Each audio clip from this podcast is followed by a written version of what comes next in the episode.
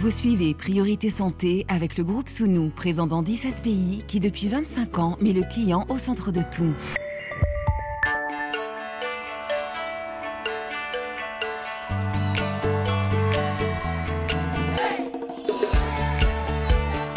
Priorité Santé.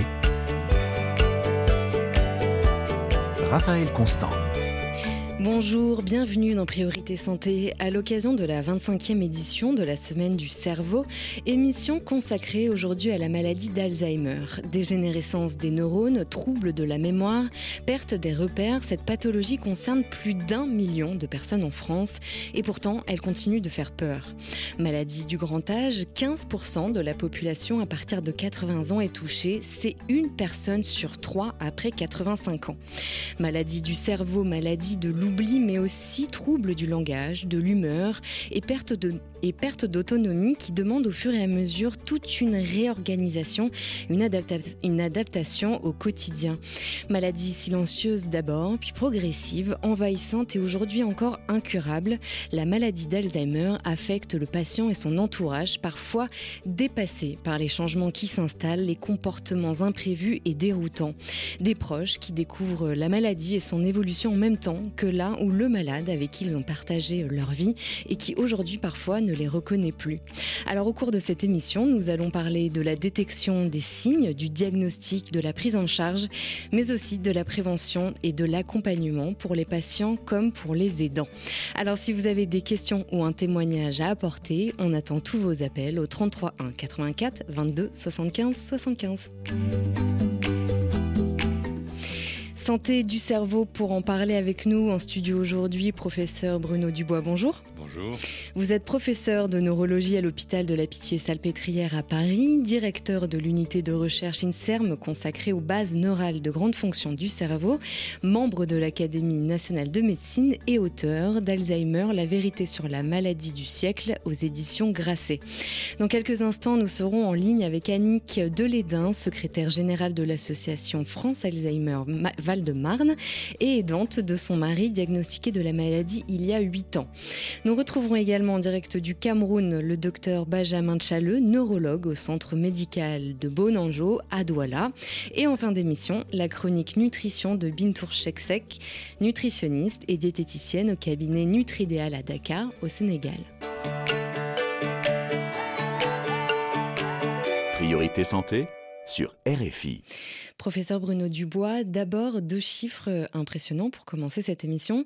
En France, près de 2 millions de personnes pourraient être atteintes d'ici 2040 de la maladie d'Alzheimer chez les plus de 65 ans.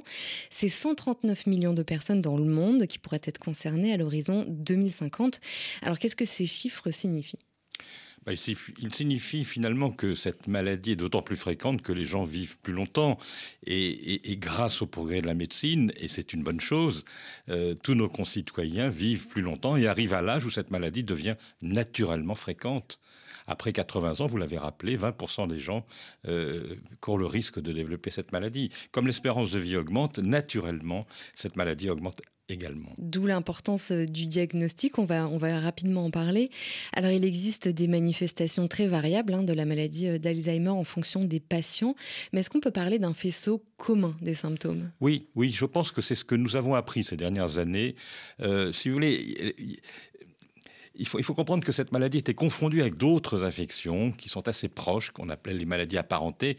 Et, petit à petit, on a pu, si vous voulez, déterminer plus précisément quel est le cœur de la maladie d'Alzheimer. Et le tableau est relativement univoque. Pour moi, euh, il y a vraiment euh, un tableau qui est assez facile à reconnaître et qui se caractérise d'abord, d'abord par un grand syndrome amnésique progressif et qui est lié à l'atteinte de l'hippocampe. L'hippocampe, c'est un peu, si vous voulez, la porte qui ouvre le, cerveau.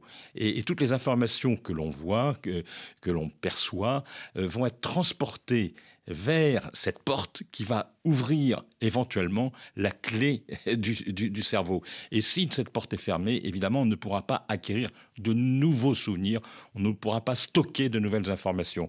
Donc ça commence par un trouble de mémoire, et j'attire tout de suite l'attention de nos auditeurs, c'est que à partir d'un certain âge, et, moi en tout cas, malheureusement j'en souffre, on a une plainte de mémoire, on se plaint de sa mémoire. Et donc quand on dit que la maladie d'Alzheimer commence par les troubles de mémoire, évidemment les gens s'inquiètent et se disent ah ben oui, ah oui, moi j'oublie mes clés, j'oublie journal. Non, non, ce sont deux choses complètement différentes.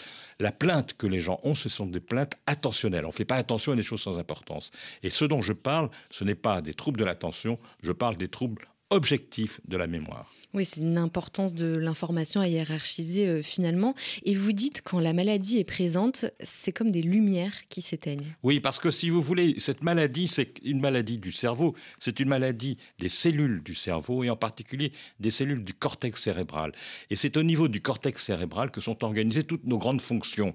Et il faut comprendre qu'il y a une organisation qui est assez, assez, qui est assez intéressante et, et chaque région est impliquée dans une fonction spécifique. Par exemple, il y a la fonction de la mémoire on l'a vu, mais il y a aussi la fonction du langage, langage que l'on que l'on que l'on reçoit, puis le langage que l'on que l'on articule. il y a aussi les régions euh, de l'orientation spatiale, il y a les, régions de la reconnaissance visuelle, la reconnaissance des visages, de la reconnaissance des objets, etc., etc. Et, et ces atteintes successives vont faire que toutes ces fonctions vont tout à coup s'éteindre petit à petit.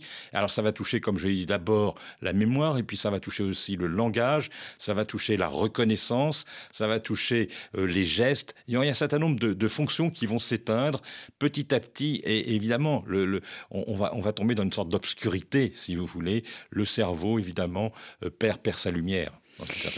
Et est-ce qu'il y a une chronologie, on peut parler justement peut-être d'une chronologie figée de l'apparition des symptômes que, vous décrivez? Oui, alors il y, a une histoire naturelle que l'on commence à connaître. D'abord, il faut savoir qu'il y a des lésions qui précèdent l'apparition des symptômes. Ça, c'est un point intéressant pour en revenir peut-être à la fin, parce que ça permet d'entrevoir peut-être une prévention avec des médicaments nouveaux. Bon, ben, rentrons pas dans le détail. C'est quoi vous avez travaillé justement, voilà. montrer que, que, la maladie est présente avant l'apparition des troubles exactement, de la Exactement, Puis après, après, comme je l'ai dit, les, lésions débutent surtout au niveau de la région hippocampique, donc on va avoir des troubles de mémoire. Puis petit à petit, ça va toucher d'autres régions du cerveau. On va avoir euh, souvent ce qu'on appelle une apathie, une, un moindre, motivation à, agir, ce qui inquiète souvent un peu les familles. Puis après, il va y avoir des troubles du langage. Parallèlement, il y a les troubles de l'orientation dans le temps et dans l'espace. Et puis après, petit à petit, les choses vont progresser. Et finalement, on va arriver à ce stade où les patients ne peuvent plus être autonomes, ils ne peuvent plus se prendre en charge eux-mêmes, ils sont dépendants. Il faut qu'on les aide pour les activités de la vie quotidienne, ne serait-ce que pour, pour se nourrir, pour acheter des, euh, pour acheter, pour faire les courses, euh, pour remplir les, les, les, les, je sais pas, les déclarations d'impôts, etc. Ils ont besoin d'être aidés et c'est ce qui détermine en médecine ce qu'on appelle le stade de démence. C'est un terme affreux, mais c'est un terme médical qui traduit que les gens sont dépendants, ils ont besoin d'être aidés. Et c'est ce stade qui est quand même un seuil, parce que ça veut dire qu'à ce moment-là, les personnes ne pourront plus vivre seules, elles ne sont plus autonomes, il va falloir les aider. Et c'est là que les problèmes vont se poser pour l'entourage. Comment est-ce qu'on organise, comment est-ce qu'on organise ce cordon sanitaire qui va permettre aux patients de continuer à rester autant, autant que possible chez lui, mais il va falloir adapter son environnement parce que justement, il n'est plus autonome. On va parler justement de cette relation euh, triangulaire entre le malade, les soignants euh, et, les aidants. Euh, mais d'abord, est-ce qu'il y a des signes importants qui doivent alerter professeur Dubois et qui doivent pousser à consulter? Eh bien justement, c'est ce que je vous ai dit au départ, c'est les troubles de mémoire qui, qui ne sont pas liés à un trouble attentionnel. C'est-à-dire que il, est, a des mémoires en fait. voilà, il, il, est, il est normal finalement de ne pas se rappeler l'emplacement des clés, l'emplacement du journal, l'emplacement des lunettes, parce qu'on n'y fait pas très attention. Mais en revanche, en revanche, euh, ne pas se rappeler d'un événement qui vous a touché, dont vous avez, pour lequel vous avez été manifestement attentif, le décès d'un ami proche, la visite d'un cousin euh, qu'on n'avait pas vu depuis quelque temps, euh, je ne sais quoi, un accident de voiture, enfin, ou un événement personnel heureux, euh, qui a forcément, dont on en a été témoin, et il n'est pas normal qu'on ne se rappelle pas. Et finalement, moi, le, signe qui m'oriente le plus, c'est lorsque les gens ont tendance à se répéter ou à poser plusieurs fois les mêmes questions. Pourquoi? Parce que s'ils posent une question, c'est que pour eux, la réponse est importante. Et s'ils n'ont pas mémorisé cette réponse alors qu'elle était importante, puisqu'ils posaient la question, et qu'ils reposent la question dix minutes après, c'est probablement un signe qui doit, qui doit alerter. Donc, vous voyez, il y a un certain nombre de, de, choses qui doivent, qui doivent alerter l'entourage. Et puis, bien sûr, un, patient qui se, qui se perd dans son quartier, euh, évidemment, c'est préoccupant. Euh, voilà, il y, a des signes qui doivent vraiment alerter. Et alors, comment se fait euh, ce diagnostic qui est en plusieurs étapes, je crois, professeur Dubois? Alors, ce qu'on fait, la première chose, dès qu'on a une inquiétude, il faut conduire le patient pour faire des tests de mémoire, et voir un neurologue ou, voir une, ou aller en consultation de mémoire, où là on va faire des tests et on va faire des tests euh, comment, objectifs, on va mesurer le fonctionnement de la mémoire et on verra si la mémoire est malade. À partir de là, on fera des examens complémentaires et notamment un petit bilan biologique et une IRM pour voir en particulier le volume des hippocampes. Et puis si besoin, si besoin, on peut faire des examens plus sophistiqués, mais ça, ça se fait dans des centres experts, car on a la possibilité aujourd'hui certifier la maladie sur la mise en évidence de, marqueurs, de biomarqueurs que l'on peut, que l'on peut euh, mesurer, euh, notamment par une ponction lombaire. Mais c'est un geste qui est beaucoup plus agressif et qui, et qui se fait dans des centres spécialisés. Ça, si vous voulez, c'est quand on a vraiment besoin du diagnostic, parce que, contrairement à ce que vous avez dit au départ, ce n'est pas qu'une maladie du grand âge, ça peut toucher aussi des gens plus jeunes, et là, on a vraiment besoin d'avoir la certitude du diagnostic, et c'est là qu'on fera cet examen complémentaire. Et est-ce qu'il peut y avoir des facteurs euh, déclenchants ou aggravants? Alors, c'est une question qui est souvent posée parce que cette maladie semble apparaître après euh, une intervention chirurgicale ou après un deuil ou après dans des circonstances particulières ou d'un choc opératoire, etc. Et alors finalement, les, gens vous disent, écoutez, avant il était très bien et puis euh, c'est au réveil de son intervention sur la prostate qu'il a commencé à être un peu confus et puis finalement il n'est jamais revenu comme avant. L'explication qu'on en fait est un peu différente. Euh, j'ai mis en évidence qu'il y avait des, mécanismes de compensation et que le cerveau était capable, de compenser l'atteinte de la structure par, les lésions de la maladie. Et donc, le modèle que, je propose est qu'en réalité, si vous voulez, le, système, si vous voulez, se compense jusqu'au jour où il va être dépassé. Et c'est finalement à l'occasion d'un choc qu'il va être dépassé. Et donc, le, le, je dirais que euh, le, comment, la circonstance dont on parle est plus un mode de révélation d'une maladie qui était présente et qui allait de toutes les façons se, manifester, plutôt qu'un un facteur causal. C'est plus un facteur déclenchant qu'un facteur Donc les lésions étaient déjà euh, bien présentes. Voilà. Donc euh, la maladie d'Alzheimer, c'est une maladie qui pose évidemment aussi question à la société, compte tenu du nombre de, de personnes concernées. On l'a dit, plus d'un million de malades en France. Et à leur côté, des aidants. Tout de suite, un témoignage.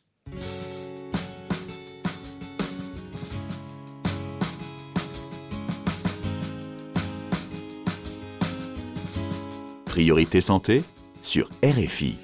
En ligne avec nous, Annick Delédin, bonjour. Oui, bonjour. Bienvenue, vous êtes secrétaire générale de l'association France Alzheimer Val-de-Marne et aidante, euh, puisque votre mari a été diagnostiqué de la maladie d'Alzheimer il y a 8 ans. Aujourd'hui, vous avez 84 euh, ans et votre mari 78. Non, c'est l'inverse. C'est l'inverse, excusez-moi. Donc, Annick, racontez-nous, euh, quelles ont été les premières manifestations, les premiers symptômes qui vous ont alerté les premiers symptômes sont euh, un petit peu une inaction, une inactivité, euh, peut-être euh, un tout petit peu d'agressivité vis-à-vis des, de, la famille ou des, ou des enfants, mais très vite il y a eu plus d'abord des pertes d'orientation et puis des pertes de, mémoire à très court terme. Est-ce que vous avez consulté un médecin, peut-être même votre généraliste tout de suite? Comment s'est passé le, diagnostic pour votre mari? Oui, tout de suite. D'abord, j'ai pensé que à cette maladie, avec les symptômes qui arrivaient, parce que j'en avais un petit peu entendu parler.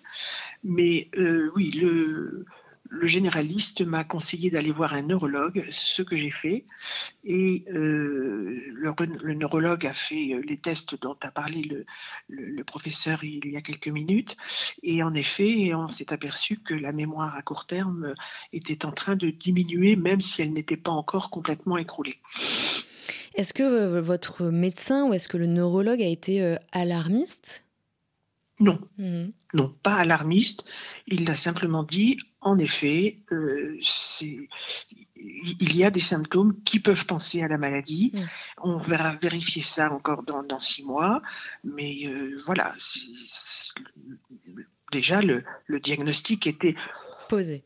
Posé, et pratiquement posé. Et comment votre mari a été euh, pris en charge, Annick, au moment du diagnostic? On reparlera de l'évolution au moment du diagnostic, euh, bah, il est en très bonne santé physique, donc mm. euh, euh, voilà, c'était pas c'était pas un problème de, santé, j'allais dire, mais j'ai été plus vigilante.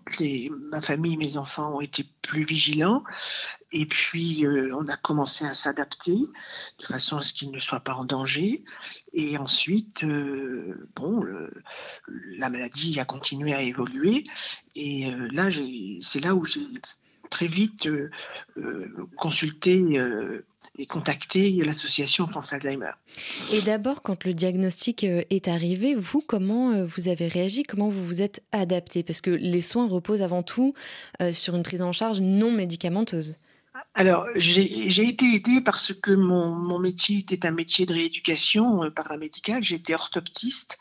Donc, j'avais quand même déjà un petit peu un petit peu connaissance du, handicap, on va dire, mm. et des personnes handicapées. Donc ça, ça m'a beaucoup aidé. Et euh, mais après, c'est tout de suite les, contacts que j'ai eus avec euh, avec les autres personnes, les autres familles qui étaient dans le même euh, la même situation, que, que vraiment ça m'a beaucoup aidé au sein des groupes de parole, par exemple, de France Alzheimer. Et comment vous avez appris à vous occuper, à être aidante de votre mari? Est-ce que vous avez dû suivre une formation? Est-ce que c'est le corps médical qui vous a accompagné? Non, le, corps médical m'accompagne pour la santé de, mon mhm. mari, mais euh, j'ai tout de suite euh, suivi ce qu'on appelle la formation des aidants, qui est organisée par euh, France Alzheimer notamment. Et donc là, c'est une formation qui vous explique ce qu'est la maladie et comment elle va évoluer. Et ça, c'est très important, Parce, que, mm. parce que comme ça, on n'est pas complètement au dépourvu. Pour vous préparer on se prépare, même si à chaque fois qu'une marche est descendue, comme on dit, dès qu'il perd quelque chose, c'est stressant. Hmm. Mais voilà, on, a une connaissance euh, vraiment technique, j'allais dire, de la maladie. Et vraiment, ça, s'adresse aux aidants, à la famille, enfin aux proches. Et aux enfants même. Et aujourd'hui, comment la maladie de, de votre mari a évolué pour comprendre la situation euh, dans laquelle vous êtes ensemble? Alors, euh, ensemble, nous sommes à la maison, mais euh, j'ai mis en place beaucoup d'aides, mhm. car les aides sont indispensables. Euh, des aides à la toilette le matin, parce que, et qui sont prises en charge par l'assurance maladie. Et ensuite, l'accueil de jour, c'est-à-dire que ce sont des réunions où une dizaine de, malades sont, sont, regroupés dans la journée pour des activités et euh, ça, c'est important parce qu'ils ont une stimulation cognitive qui, qui, reste beaucoup plus que ce que moi je peux lui donner à la maison. il n'est plus tout seul avec moi, il est avec d'autres. Et ensuite, euh, une association vient une fois par semaine, de façon, un après-midi par semaine, de façon à ce que moi je puisse continuer des activités euh, associatives et des activités euh, ludiques de jeux de cartes, notamment avec les personnes que, je côtoie depuis depuis dix ans. Quoi. Oui, c'est ce que j'allais vous demander. Comment vous arrivez euh, à garder une activité personnelle pour vous accorder des moments de répit, si je peux me permettre le terme? Bien sûr, c'est ce qu'on appelle les moments de répit. Les moments de répit sont indispensables. Mais il y a quand même un très gros problème, c'est le problème financier. Hmm.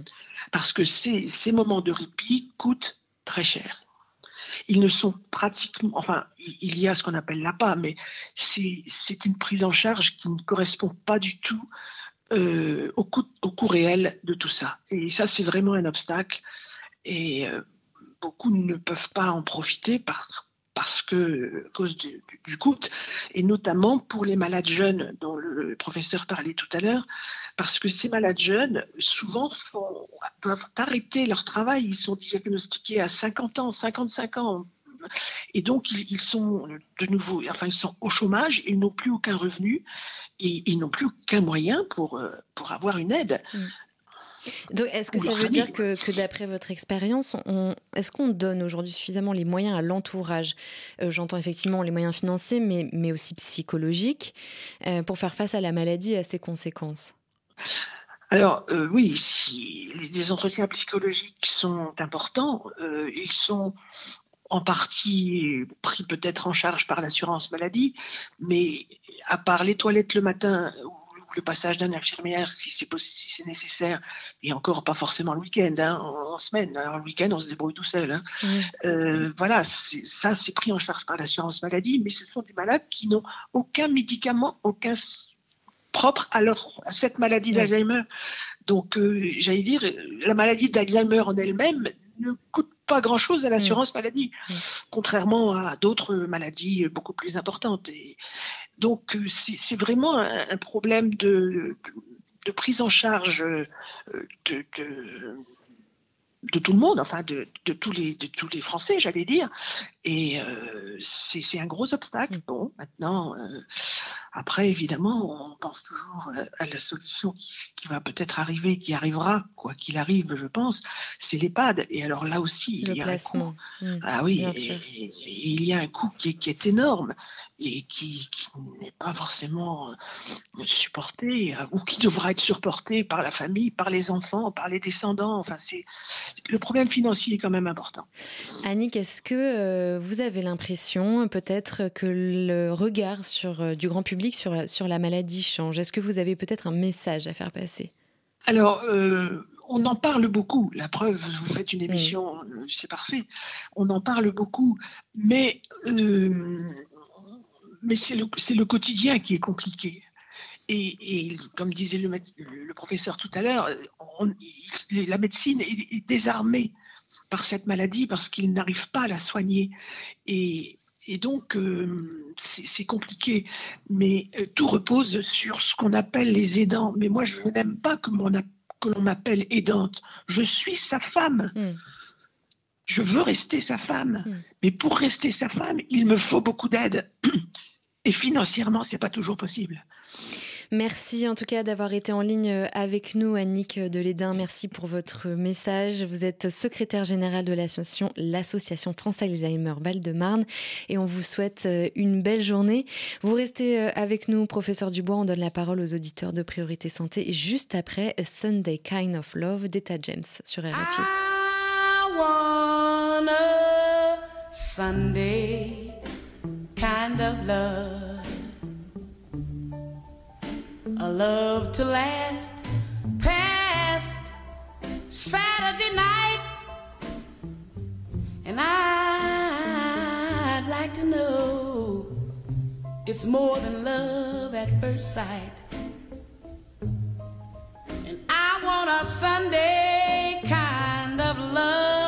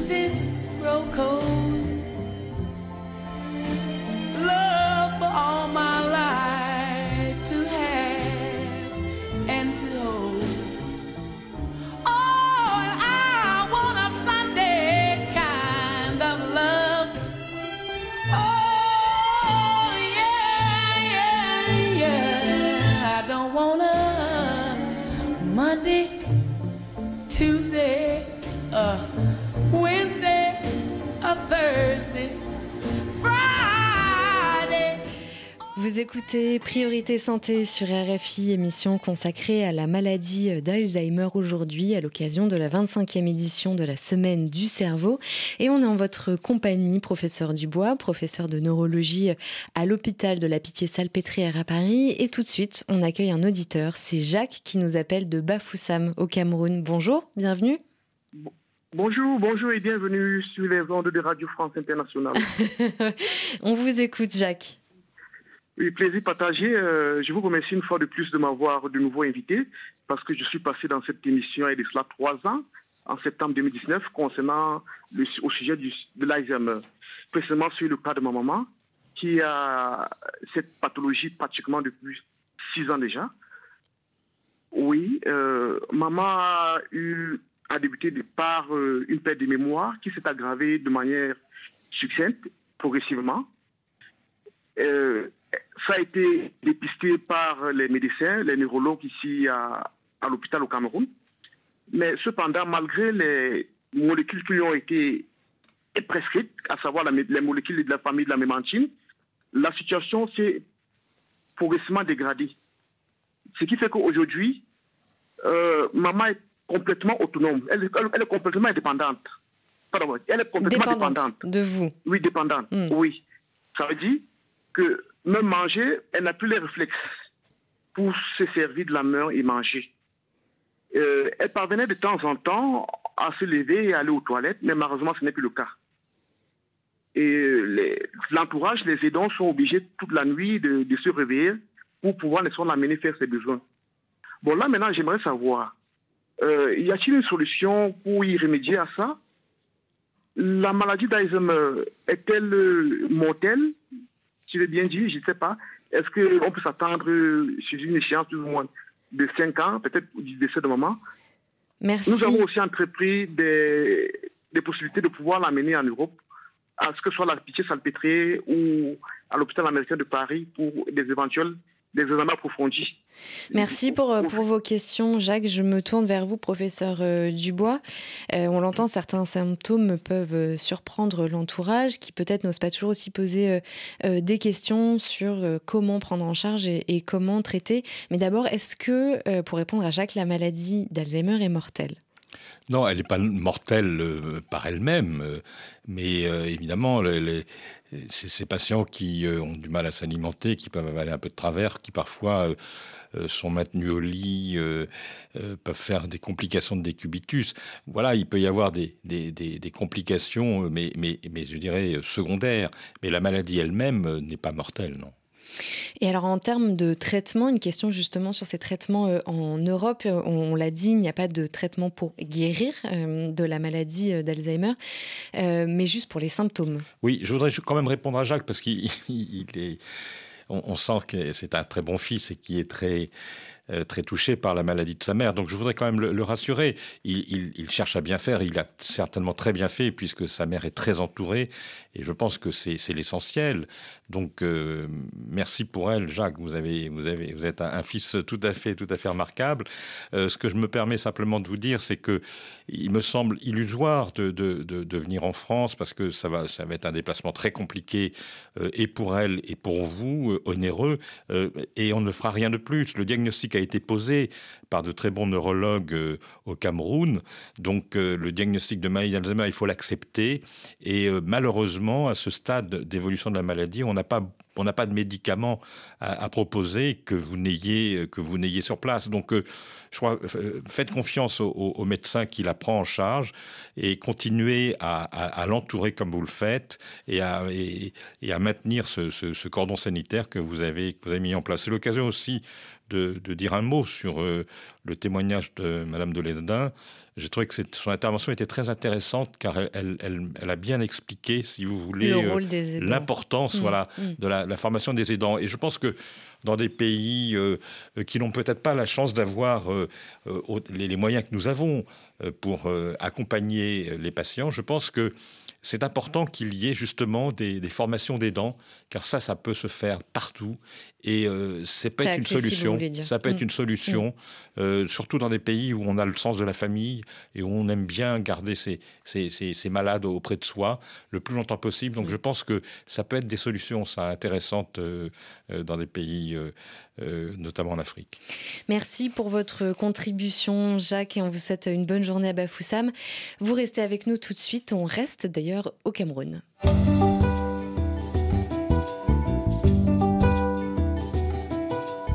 RFI à Douala, 97.8 FM. On retrouve le docteur Benjamin Tchalleux. Bonjour. Bonjour. Vous êtes neurologue au centre médical de Bonanjo à Douala. Euh, docteur Tchalleux, est-ce que vous disposez de chiffres ou de données qui permettent de connaître la proportion de la population affectée par la maladie d'Alzheimer dans votre pays? Euh, Il n'y a pas une étude sur la population générale, mais euh, des études sur les consultations cliniques et les, et les malades hospitalisés. Et en fait, il y a à peu près 2,5 5% de patients en consultation euh, qui sont atteints euh, d'une demande dégénérative. Est-ce que c'est euh, une maladie qui est connue de, la population? Comment les patients en fait arrivent jusqu'à vous en consultation, docteur Chaleux C'est-à-dire, est-ce qu'elles viennent avec une idée potentielle du diagnostic ou juste pour des problèmes de mémoire ou d'autres troubles? Juste beaucoup plus des problèmes de mémoire et c'est l'entourage le plus souvent qui, euh, s'en inquiète. Et parce que certains patients, euh, parfois, qui sont très évolués dans les stades, euh, étant désorientés dans le temps et l'espace, se retrouvent parfois chez des voisins. Et la population a une très mauvaise perception de, de ces, patients-là en se disant que c'est des personnes envoûtées, ensorcelées. Parfois, on, on essaie de les brutaliser. Euh, mm. tout simplement parce qu'on ne, ne, se comprend pas qu'un un, voisin se retrouve dans la construction de notre voisin. Mm. Et, ne sait même pas où il s'en va. Quand on lui pose des questions, il ne sait pas d'où il est venu, on ne sait pas où il part et le plus souvent on les considère comme des sorciers. Mm. Ça sème la, la, confusion, des idées reçues, oui.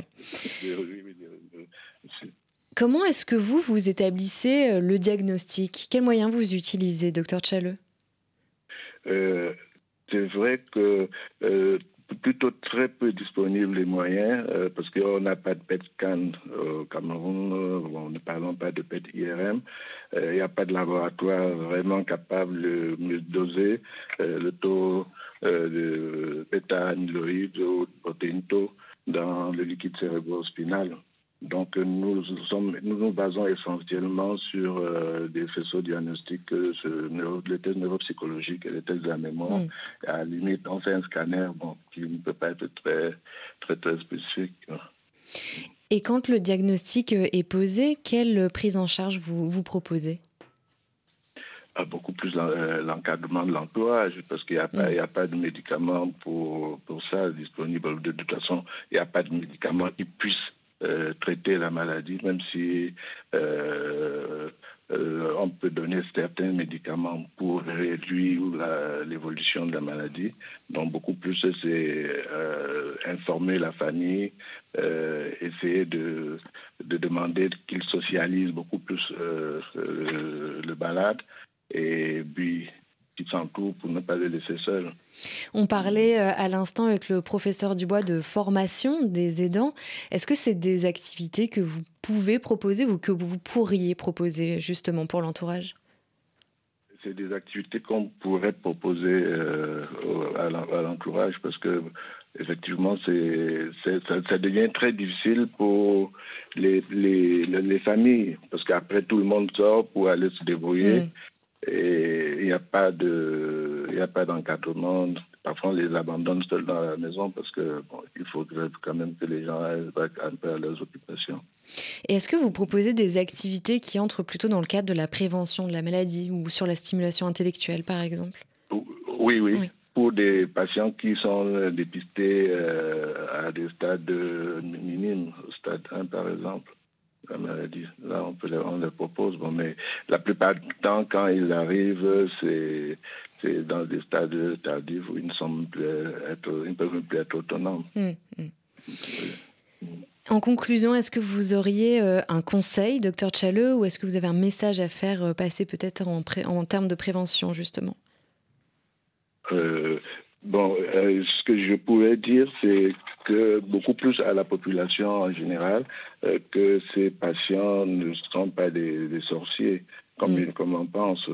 Euh, c'est une maladie qui est comme toute autre maladie, mais qui maintenant va s'accumuler avec les, les, les, protéines au niveau du cerveau et qui font qu'il y a un déficit en mémoire qui est très important.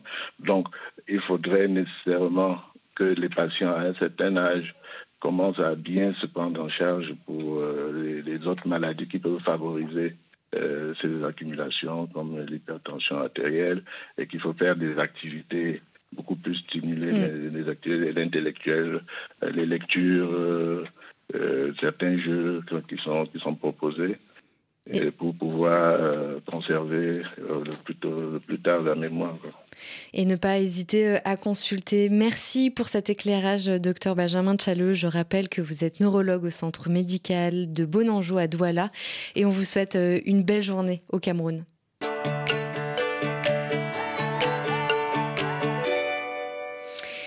Professeur Dubois, on, vous retrouve. Euh, comme toutes les pathologies qui impliquent la dépendance, s'installe donc cette relation triangulaire entre patient, soignant, aidant. On l'a bien compris au cours de cette émission. Euh, est-ce que ça détermine la nature de la prise en charge? À quel moment, en fait, le médecin euh, intervient ou peut parler, par exemple, de placement en institution? Ah.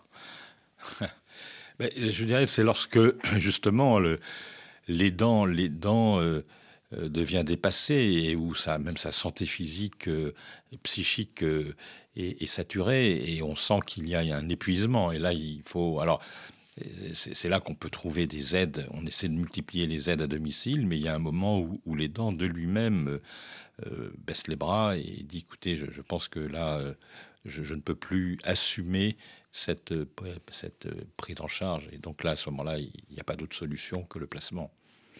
Alors pour terminer euh, cette émission, en tout cas euh, avancer euh, vers la fin de l'émission, on va aborder un point important évidemment, c'est la prévention. On a commencé à en parler avec le docteur Challeux au Cameroun. quels sont les moyens, les pistes pour se prémunir de, la maladie d'Alzheimer aujourd'hui? C'est compliqué. Ce qu'il faut comprendre, c'est que à côté de la maladie d'Alzheimer, il y a d'autres lésions qui sont probablement des lésions cérébrales d'origine vasculaire. Donc ça veut dire que euh, tout ce qui va dans le sens d'une meilleure santé cardiovasculaire va de toutes les façons impacter, je dirais, le risque de déclin cognitif et de démence euh, que ce soit par une action directe sur la maladie d'Alzheimer ou que ce soit, comme je le pense, plutôt de façon indirecte sur les lésions associées sur des cerveaux qui sont déjà vieillissants. Donc, euh, lutter contre l'hypertension artérielle, comme l'a rappelé le docteur Challeux, euh, le, diabète, euh, faire des exercices physiques, être en bonne santé, avoir une alimentation saine, tout ça, c'est très positif. Alors après, il y a d'autres conseils qui sont certainement valables. C'est la stimulation cognitive, comme vous l'avez, comme vous l'avez rappelé, l'interaction sociale. C'est important de maintenir ces patients dans un et, nous-mêmes d'ailleurs, quand on est à la retraite, de, de se maintenir dans un environnement euh, social qui permet de, stimuler énormément le cerveau. Ce qu'on appelle le capital cerveau, c'est ça? Oui, exactement. L'interaction sociale est probablement la, situation dans laquelle euh, le, cerveau est le plus en, activité. Donc c'est très intéressant ça. Donc il faut garder une, une, interaction sociale. Voilà. Et puis avec ces éléments-là, on, est en train de montrer que l'on on a un petit effet sur euh, le retard euh, du déclin cognitif. Et d'ailleurs, et d'ailleurs, je ne devrais pas trop en parler dans une période où on est très agité par les retraites, mais on a montré par exemple que l'âge de départ à la retraite a un impact sur le, le déclin cognitif. Le retard. Euh, on n'a pas évidemment commencé à parler de, prise en charge, mais je voudrais vous demander euh, votre avis en France sur l'état des lieux de la prise en charge de la maladie d'Alzheimer. Écoutez, cette, euh, prise en charge a été quand même très très sensiblement améliorée avec ce qu'on appelle le plan Alzheimer présidentiel des années 2008-2013 et, les plans successifs. Et c'est vrai qu'aujourd'hui, euh, en France, on n'a plus ces situations catastrophiques que l'on avait connues avant. Alors cela dit, il y a encore des progrès à faire, mais globalement, euh, le système de santé euh, permet quand même des offres de prise en charge qui, euh, qui améliorent considérablement le, la prise en charge de ces patients au quotidien. Il y a, comme vous l'avez rappelé, des accueils de jour, il y a les soins infirmiers, il y a des, structures qui ont été mises en place lorsque les patients ont des troubles du comportement et des agitations. Voilà, il, y a aussi une formation des, des, des, des médecins et des, et des soignants. on essaie d'éviter certains médicaments qui sont, qui sont agressifs. Enfin voilà, il y a eu quand même euh, toute une éducation qui s'est faite au cours de ces dix dernières années qui a sensiblement amélioré la, prise en charge des patients. Donc vous avez l'impression que l'intérêt pour la maladie s'est développé? Ah oui, oui, oui, oui, Je, rappelle, si vous voulez, que la première euh, euh, la première prise en, compte de la problématique Alzheimer a été faite en 2000 par le rapport Girard. Ça veut dire que avant 2000, les pouvoirs publics n'avaient même pas conscience qu'il y aurait un problème avec cette maladie. Donc ça ne fait que 20 ans que euh, les pouvoirs publics ont pris conscience euh, du, du, tsunami qu'allait représenter le vieillissement de la population et l'apparition de ces maladies neurodégénératives. Et depuis 20 ans, beaucoup de choses ont été faites quand même en France. Parce qu'on sait aussi que la population vieillit peut-être. Exactement. Hmm. Alors où est-ce qu'on est la recherche aujourd'hui en termes de connaissances, vraiment d'avancer sur cette pathologie? Qu'est-ce qu'on sait aujourd'hui d'Alzheimer que l'on ignorait encore il y a quelques années? Alors non, on a quand même de bonnes nouvelles à annoncer à ce sujet-là. Vous savez, il y a deux lésions euh, dans cette, dans cette maladie. Et a, à partir de ces deux lésions, on a proposé un modèle qu'on appelle la piste amyloïde, c'est-à-dire ce modèle selon lequel l'apparition des lésions amyloïdes activerait les lésions tau qui aboutiraient à la survenue des symptômes. Très bien. Donc, à partir de là, des médicaments anti-amyloïdes ont été développés et j'ai quand même une bonne nouvelle à, vous annoncer. Euh, en septembre de l'année précédente, un médicament qui s'appelle le lecanemab a montré non seulement qu'il nettoyait les lésions amyloïdes dans le cerveau, mm. puisque 60% des lésions ont disparu après un an et demi de traitement, mais en plus avait un effet, certes modeste, mais sur un ralentissement de la progression de la maladie. Et il y a tout lieu de penser que dans l'avenir, ce type de médicament sera d'autant plus efficace qu'on le prescrira longtemps et surtout qu'on le prescrira le plus tôt possible. Et le modèle que j'ai, c'est que dans l'avenir, on va, mais c'est de la science-fiction, mais dans l'avenir, on va pouvoir repérer les gens qui, qui sont au tout début de la maladie, ou peut-être même avant qu'ils aient la maladie, sur la base de la présence des lésions que l'on peut maintenant identifier, peut-être même dans le sang, on verra dans l'avenir, probablement, possiblement en tout cas. Et à partir de là, ceux qui sont à fort risque de développer la maladie rapidement, peut-être leur donner ces médicaments qui empêchent et enfin, qui nettoient les lésions amyloïdes qu'on peut avoir dans le cerveau. Voilà, ça veut dire qu'il y a une prévention pharmacologique potentielle que l'on verra dans l'avenir. Mais pour l'instant, il y a déjà des moyens de prévention. On l'a dit, bon contrôle de l'hypertension artérielle, activité physique, stimulation cognitive, interaction sociale, une, alimentation équilibrée, ce sont déjà des choses qui ont un impact, et ça a été démontré par une étude, l'étude Finger, qui a été réalisée euh, en Finlande. Tout ça pour permettre de, réduire le déclin cognitif, évidemment, des patients. Euh, ce message et mot de la fin, professeur Dubois, l'importance de bien euh, distinguer démence et Alzheimer. Je sais que c'est important selon vous et de consulter parce qu'un diagnostic précoce, c'est une chance d'agir sur les symptômes. Ben, je vois que vous avez de bonnes littératures. Mais je vous, laisse... je vous laisse le mot de la fin tout de même. Non, non, mais écoutez, je crois que, on a, le mot de la fin, c'est quand même un, mot d'espoir euh, pour. Euh, avec l'apparition de ces médicaments qui commencent à avoir un, un effet important sur les lésions et, plus discret sur les symptômes, mais avec cette arrière-pensée qu'il faudra aller vers un, repérage précoce, ce qui veut dire qu'il va falloir former les médecins à, à, identifier les patients le, le plus tôt possible, euh, avant qu'on arrive à ce stade de démence qui est malheureusement un stade qui pose des problèmes encore sérieux pour leur prise en charge. Merci professeur Dubois d'être venu jusqu'à nous et d'avoir répondu à nos questions. Je rappelle que vous êtes professeur de neurologie à l'hôpital de la Pitié-Salpêtrière, directeur de l'unité de recherche INSERM consacrée aux bases neurales des grandes fonctions du cerveau et auteur d'Alzheimer, la vérité sur la maladie du siècle, aux éditions Grasset. Bien manger, bien se porter dans Priorité Santé, des conseils, des mises en garde. Et aujourd'hui, c'est un coup de projecteur que vous nous proposez, Bintou Chersek. Bonjour. Bonjour Raphaël. Vous êtes nutritionniste diététicienne à Dakar, au Sénégal. Coup de projecteur donc sur le chocolat, parce que l'on a beaucoup de choses à apprendre au sujet de ce produit extrêmement populaire. Et oui, d'abord, euh, Raphaël, on, adore le chocolat.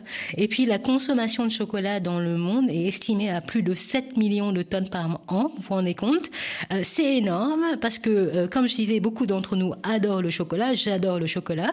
Il est donc bon qu'on sache ce qu'il y a dans ce fameux chocolat. Alors, Bintou Chersek, rappel ou découverte, dites-nous ce qu'il y a dans le chocolat. Donc, ce chocolat est fabriqué à partir de la fève de cacao qui est transformée en pâte de cacao.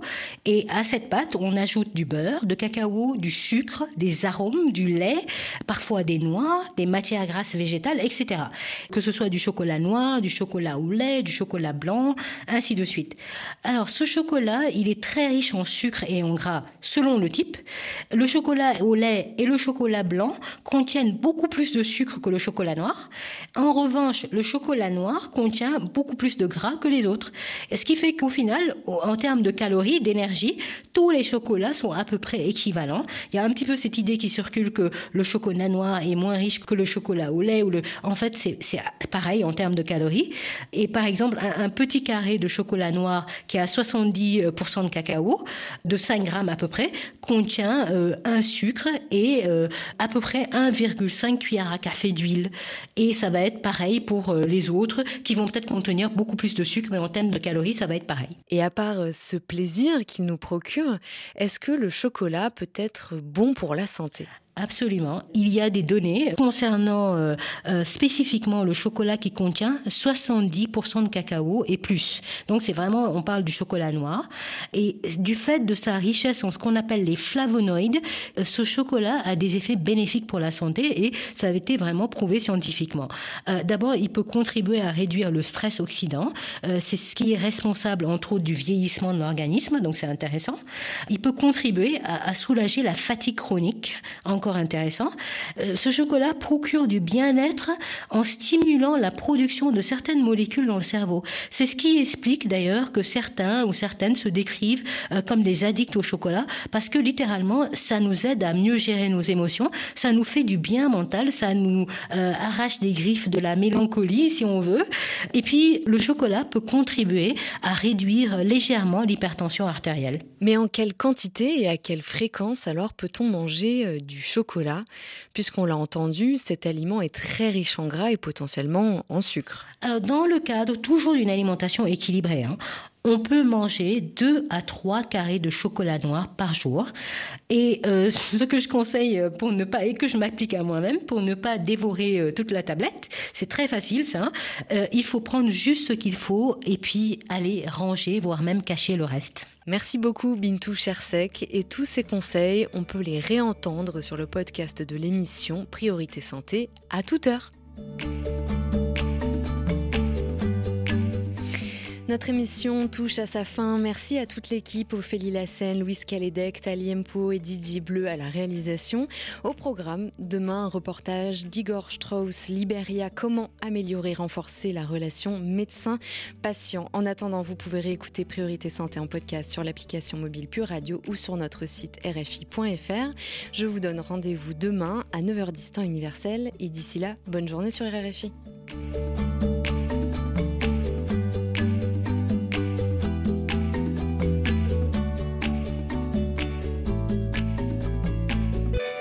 Vous avez suivi Priorité Santé avec le groupe Sounou, présent dans 17 pays qui depuis 25 ans met le client au centre de tout.